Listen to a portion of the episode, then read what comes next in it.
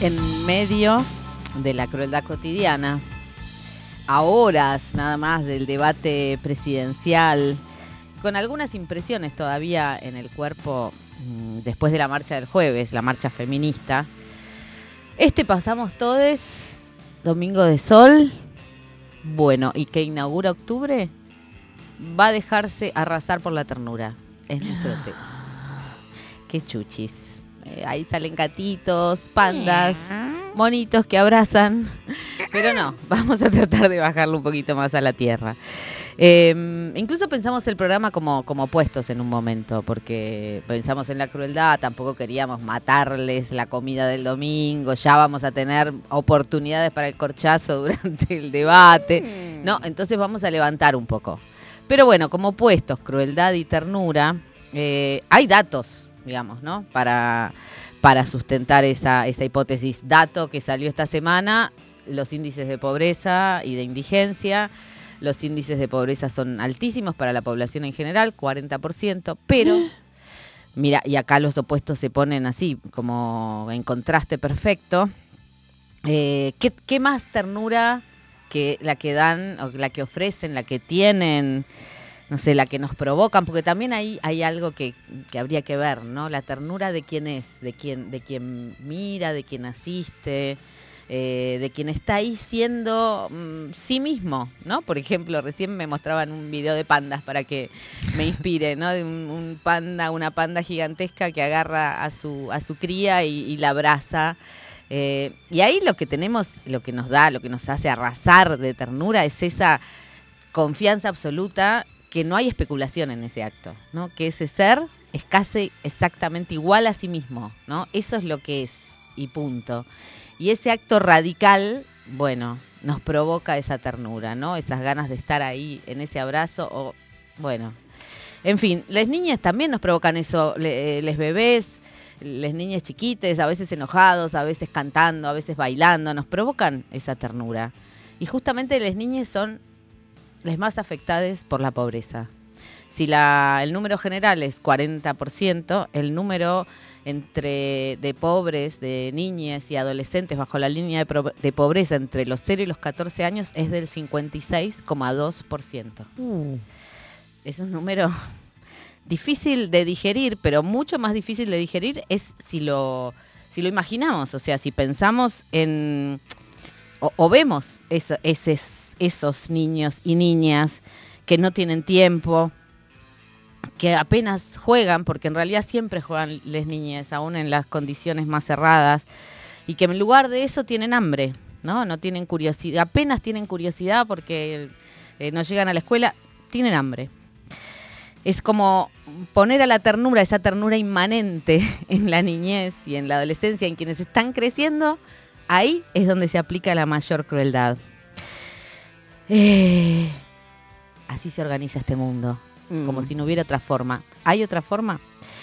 También otras imágenes, eh, a mí por lo menos me habitaron después este, en esta semana y esas imágenes tienen que ver eh, con sus contradicciones, con sus desazones, este, con, bueno, con un montón de cosas que nos atraviesan. Hay gente acá en este estudio que no vino a la marcha feminista y sin embargo la sigo queriendo. Bueno. Muy bien, Marta. Dicho esto, con todas esas contradicciones, para mí dentro de, la, de esa marcha mm, que, estuvo potente, pero a la vez un poco deshilachada y a la vez algo que me, me, irritó un poquito, que fue esa cosa medio de trámite, ¿viste? Como que una marcha citada a las 4 no puede salir antes de las 5. Sin embargo, a las 4 y media ya estaba la cabecera de la marcha en el final. Ah.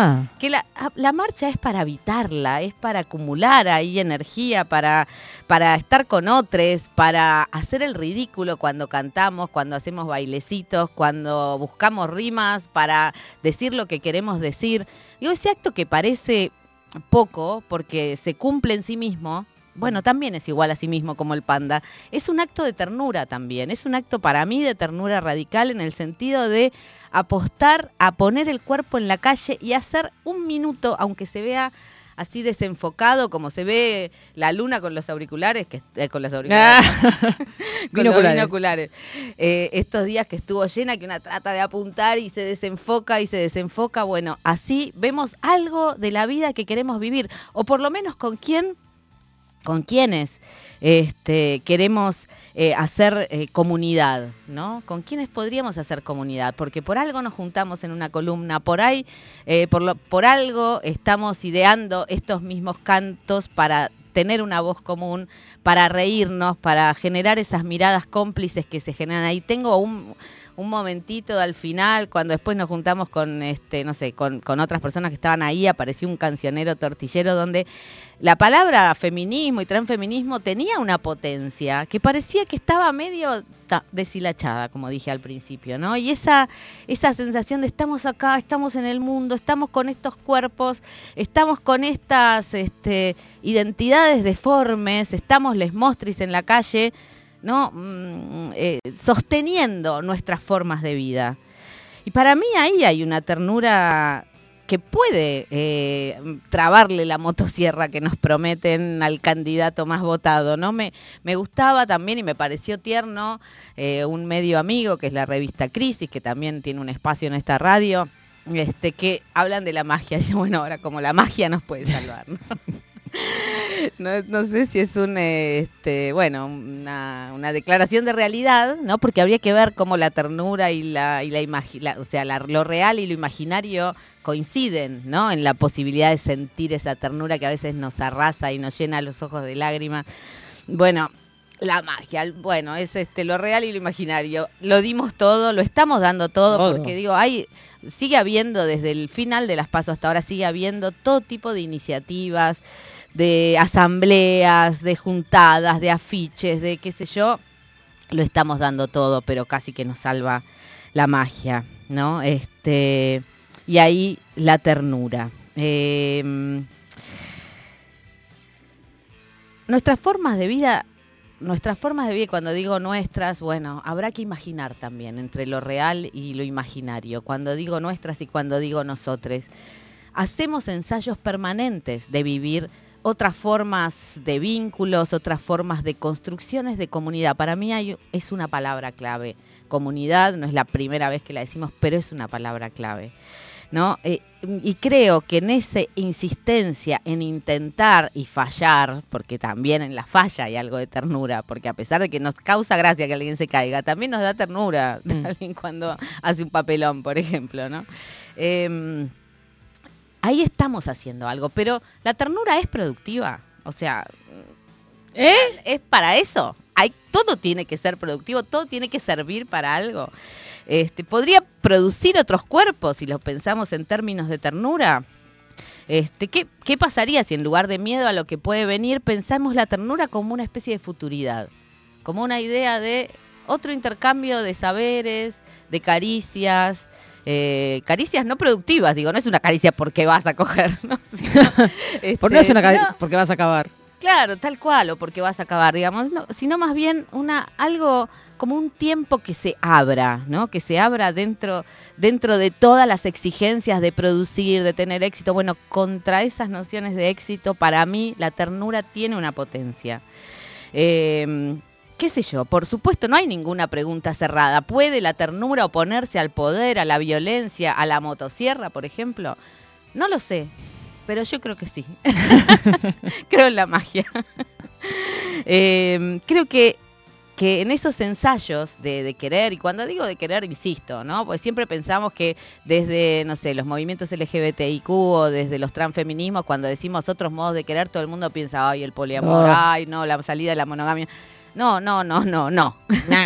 Son otras formas de querer que implica eh, habitar la contradicción, cuidarnos, este, sostener a las amigas que nos hicieron daño, ¿no? Este, y a la vez sostenerles para que puedan eh, ir adelante con sus proyectos, eh, tragarnos algunas heridas en pos de mm, inventar una idea de comunidad, porque yo también fallé, así como también muchas veces pude haber sido violenta y también me violentaron.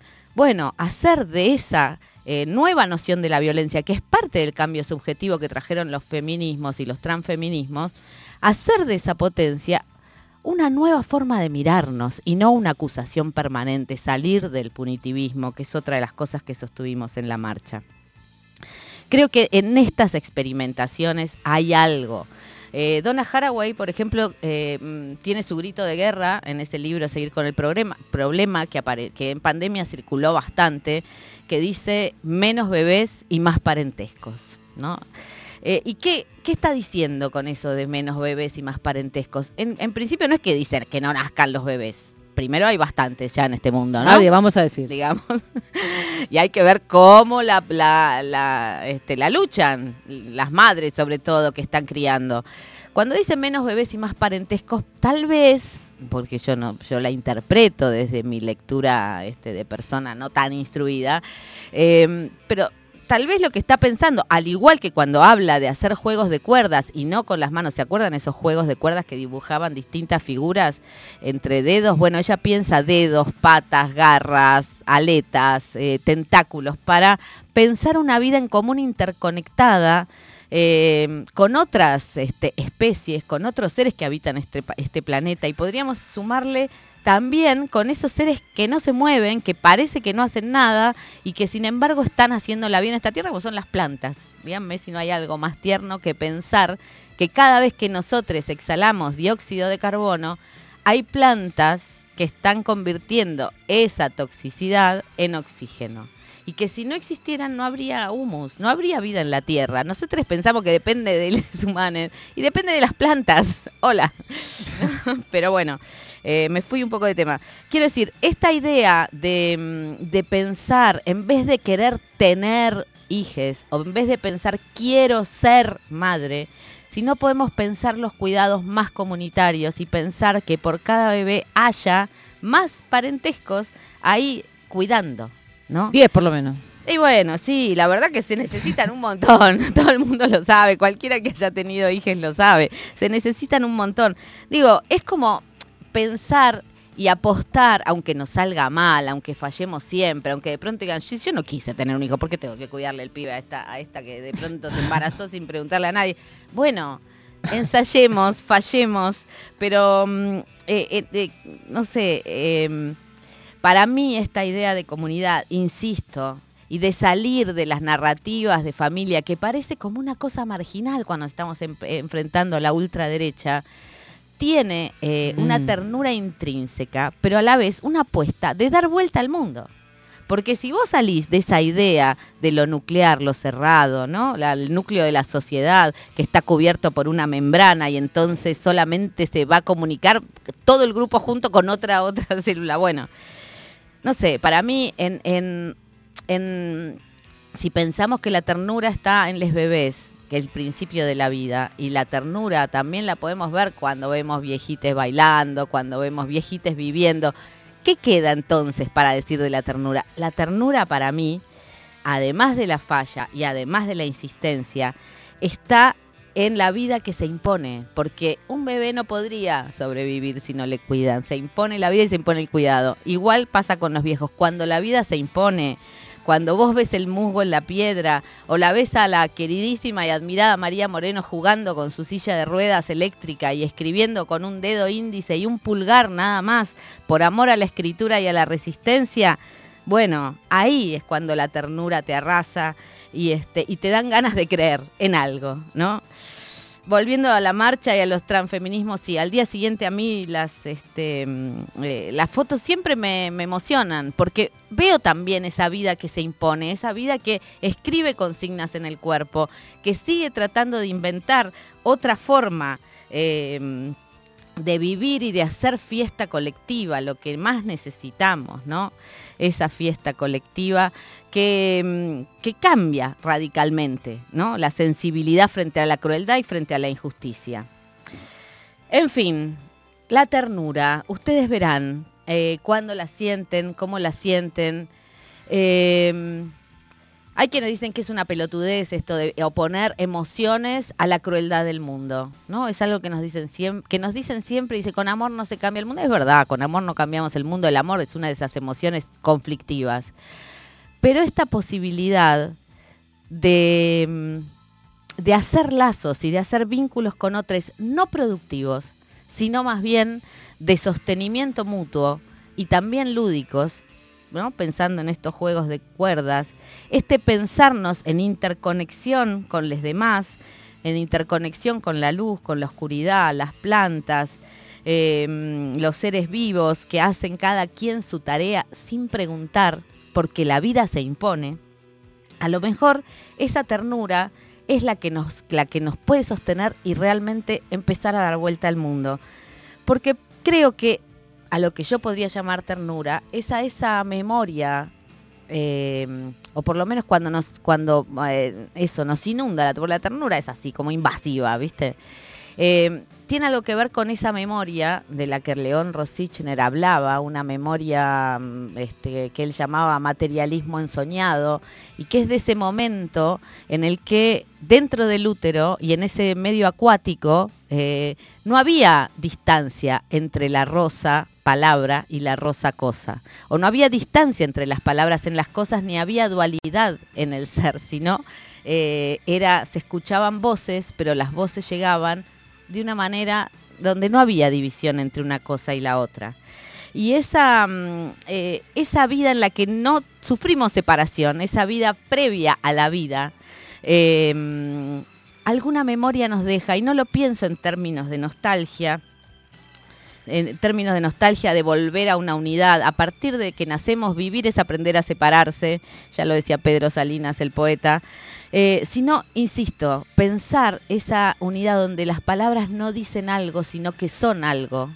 ¿no? Donde por ahí nos decían, ajo, o es una caricia, o es un eco lo que sentimos, y eso dice algo en nuestro cuerpo, porque también la ternura es cuerpo, em, y pensarlo en términos de futuro también, ¿no? De cómo conectar sin tener que decir tanto, eh, sino en esa necesidad que tenemos de reírnos juntos, em, de bailar juntos, de jugar juegos de cuerdas.